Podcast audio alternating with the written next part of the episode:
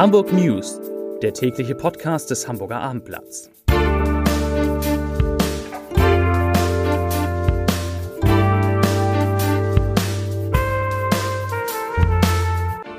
Herzlich willkommen. Mein Name ist Lars Heider und heute geht es in diesem Podcast um einen Vertrag für die Ewigkeit. Das kann man so sagen. Ein Vertrag zwischen der Hansestadt Hamburg und dem Hamburger SV. Denn Hamburg will dem HSV das Gelände am Volksparkstadion abkaufen.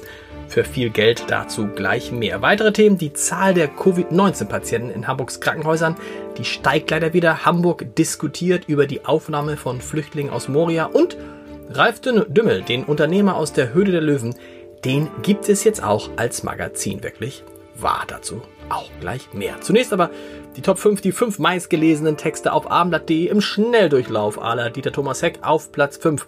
Der Elbtunnel wird 55 Stunden voll gesperrt. Es besteht Staugefahr. Auf Platz 4 Attacke auf Dynamo-Fan HSV-Profi Toni Leitner angezeigt. Auf Platz 3 nach Drogentod von Mädchen, Polizei nimmt 18-Jährigen fest. Auf Platz 2 nicht darstellbar, HSV verzichtet auf Corona-Zugeständnis und auf Platz 1 auch nochmal der HSV mal tief Luft holen. Hamburg kauft dem HSV das Stadiongelände ab.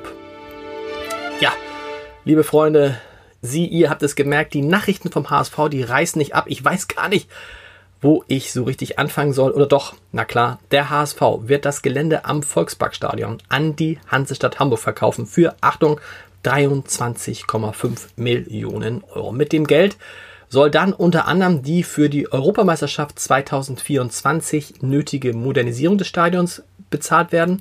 Das Stadion bleibt übrigens im Besitz des Vereins. Außerdem können mit dem Geld natürlich auch die Folgen der Corona-Krise für den HSV etwas abgefangen werden, auch wenn Finanzvorstand Frank Wettstein heute betont hat, dass der HSV wegen Corona keinen Rettungsschirm brauche. Der Club bekommt im Gegenzug für den Verkauf von der Stadt ein sogenanntes Erbbaurecht bis 2087 eingeräumt, das dann noch einmal bis 2117 2117 oh, verlängert werden kann. Spätestens, spätestens dann dürfte der HSV dann doch wieder in der Champions League spielen. Das war die erste Nachricht vom HSV. Die zweite, zum ersten Mal in seiner Geschichte hat der HSV, bekommt der HSV eine Stadionsprecherin. Christina Rann, die wird zusammen mit Christian Stübinger die Heimspiele in der zweiten Bundesliga moderieren. Freitag geht's ja los. Ran, Ran, der Name ist schon großartig, arbeitete unter anderem bei Sky, bei Spiegel TV und Kicker TV und sie unterstützte zehn Jahre lang den HSV ehrenamtlich bei Live-Reportagen für blinde Menschen.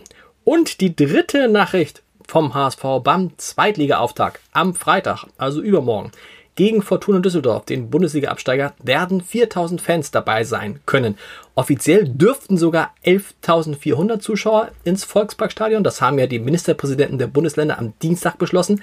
Aber diese Zahl kann der HSV in der Kürze der Zeit nicht äh, umsetzen. Die Tickets werden für einen Einheitspreis von 30 Euro verlost und zwar an, unter all denen, die beim HSV ein sogenanntes Dauerkartenpfand von 50 Euro hinterlegt haben. Ja, 4000 Leute ähm, am Freitag in Düsseldorf. Soweit zum HSV, wobei noch mal eine kleine Einschätzung des Hamburger Virologen Johannes Knoblauch, der sieht nämlich die Rückkehr der Fans in die Fußballstadien sehr unkritisch. Gibt es keine Probleme. Aufpassen müsse man nur dort, wo sich Menschenmengen staunen können, also beim Einlass und, naja, eben auf, auf bzw. vor den Toiletten.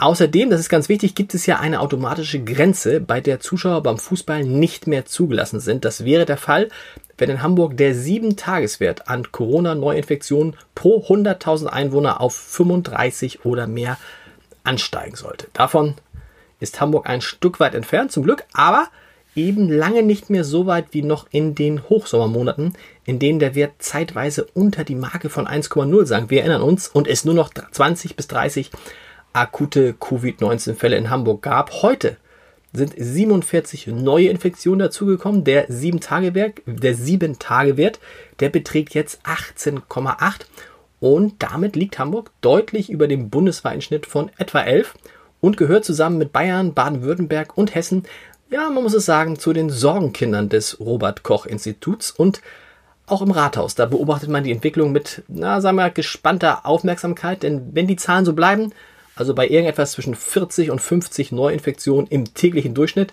dann könne man damit leben, heißt es aus dem Rathaus. Entscheidend sei aber, dass die Werte eben nicht weiter nach oben gingen und, ganz wichtig, dass die Lage in den Krankenhäusern ruhig bleibt. Und das bleibt sie leider nicht. Im Vergleich zu Dienstag sind heute neun Patienten in den Kliniken dazugekommen. So einen Anstieg, den hat es wirklich lange nicht gegeben. Übrigens, auch das gehört zur Wahrheit, zur Corona-Wahrheit, nach der wir alle suchen. Wenn man die aktuellen Zahlen mit denen aus dem Frühjahr vergleichen will, muss man immer bedenken, dass heute in Hamburg etwa dreimal so viele Tests durchgeführt werden wie im Frühjahr. Soll heißen, 45 Fälle im September entsprechen etwa 15 Fällen im März. Zum anderen großen Thema in dieser Woche. Der rot-grüne Hamburger Senat hat der Bundesregierung angeboten, 500 Flüchtlinge aus dem bei einem Großbrand zerstörten Lager Moria auf Lesbos aufzunehmen. Hamburg steht bereit, sagte Innensenator Andi Grote. Bedingung sei allerdings, dass sich der Bund und die Länder auf ein gemeinsames Vorgehen einigen. Das ist ja das große Problem. Aufgenommen werden sollen dann Schutzbedürftige wie Familien, ältere oder kranke Personen und alleinreisende Frauen. Außerdem gibt es in Hamburg Platz für bis zu 50 unbegleitete minderjährige Flüchtlinge. Heute waren Moria und die Folgen für Europa, Deutschland und Hamburg übrigens eines der großen Themen in der Sitzung der hamburgischen Bürgerschaft. Die beste Nachricht des Tages, die kommt aber aus einem anderen Bereich, trotz Corona startet heute Abend das Reeperbahn Festival und das ist doch, finde ich, ein eindrucksvolles Zeichen, dass Kultur in Zeiten wie diesen doch noch möglich ist. Bis Sonnabend wird es 300 Konzert-, Literatur-, Film- und Konferenzveranstaltungen für rund 8000 Besucher geben. Klar, das sind viel weniger als im vergangenen Jahr, als 50.000 Besucher die Auswahl aus fast 1000 Programmpunkten hatten. Aber dafür ist die Aufbruchstimmung in diesem Jahr umso größer und die gesamte internationale Festivalbranche, die blickt nach Hamburg. Macher Alexander Schulz, der sagt, ich zitiere, das wird eine gute Sache. Und an der können Sie, könnt ihr natürlich auch von zu Hause teilhaben, denn Sie, ihr ahnt es, es gibt das alles, fast alles per Stream. Ich habe noch eine gute Nachricht aus der Kultur. Hamburgs Kultursenator Carsten Broster stellt den Chören der Stadt 50.000 Euro zur Verfügung. Das Geld sollen sie zum Beispiel dafür kriegen, um höhere Mieten für größere Proberäume im Winter bezahlen zu können. Bei Gesängen, da gilt ja ein Mindestabstand von 2,50 Meter statt der üblichen 1,50 Meter. In Hamburg gibt es übrigens rund 1000 Chöre. Da sind jetzt 50.000 Euro nicht viel, aber Broster, der Kultursenator, hat auch versprochen, sollte das Geld nicht reichen, wird die Stadt nachlegen. So, und jetzt habe ich statt eines Podcast-Tipps, habe ich zum Schluss einen Magazintipp. Denn meine dutzendfach mit vielen Journalistenpreisen ausgezeichnete Kollegin Miriam Opresnik, die hat den Hamburger Unternehmer Ralf Dümmel neun Monate lang immer wieder begleitet und durfte vor allem bei seinen Auftritten in der Vox-Sendung Die Höhle der Löwen dabei sein und hat da viele Einblicke äh, hinter die Kulissen bekommen. Und herausgekommen ist dabei eine wunderbar zu lesende Biografie über Ralf Dümmel, die ab morgen in Magazinform erscheint. 100 Seiten, ein Hochglanzmagazin, das man natürlich jetzt schon auf www.abendblatt.de bestellen kann oder ab morgen im, wie heißt es, gut sortierten Fachhandel, in Kiosken, in Supermärkten. Überall werden Sie Ralf Dümmel sehen und gucken Sie mal auf die Rückseite, guckt ihr mal auf die Rückseite ein. Die schönste Rückseite eines Magazins, die es je gegeben hat, wobei ich jetzt nichts, lieber Ralf Dümmel, gegen die Titelseite sagen will, denn da ist er ja selber drauf. Zum Leserbrief des Tages.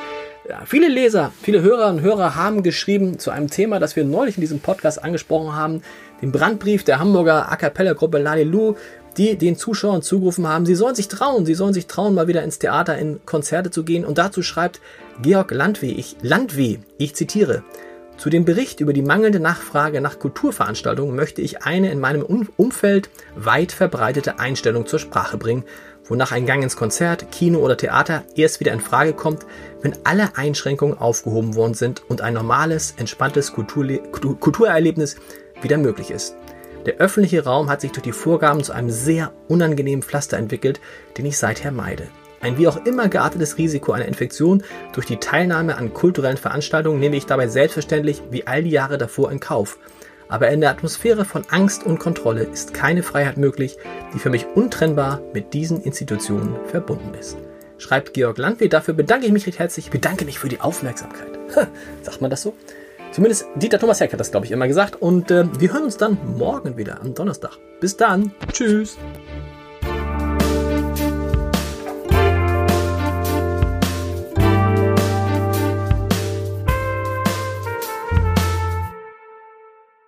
Weitere Podcasts vom Hamburger Abendblatt finden Sie auf abendblatt.de slash podcast.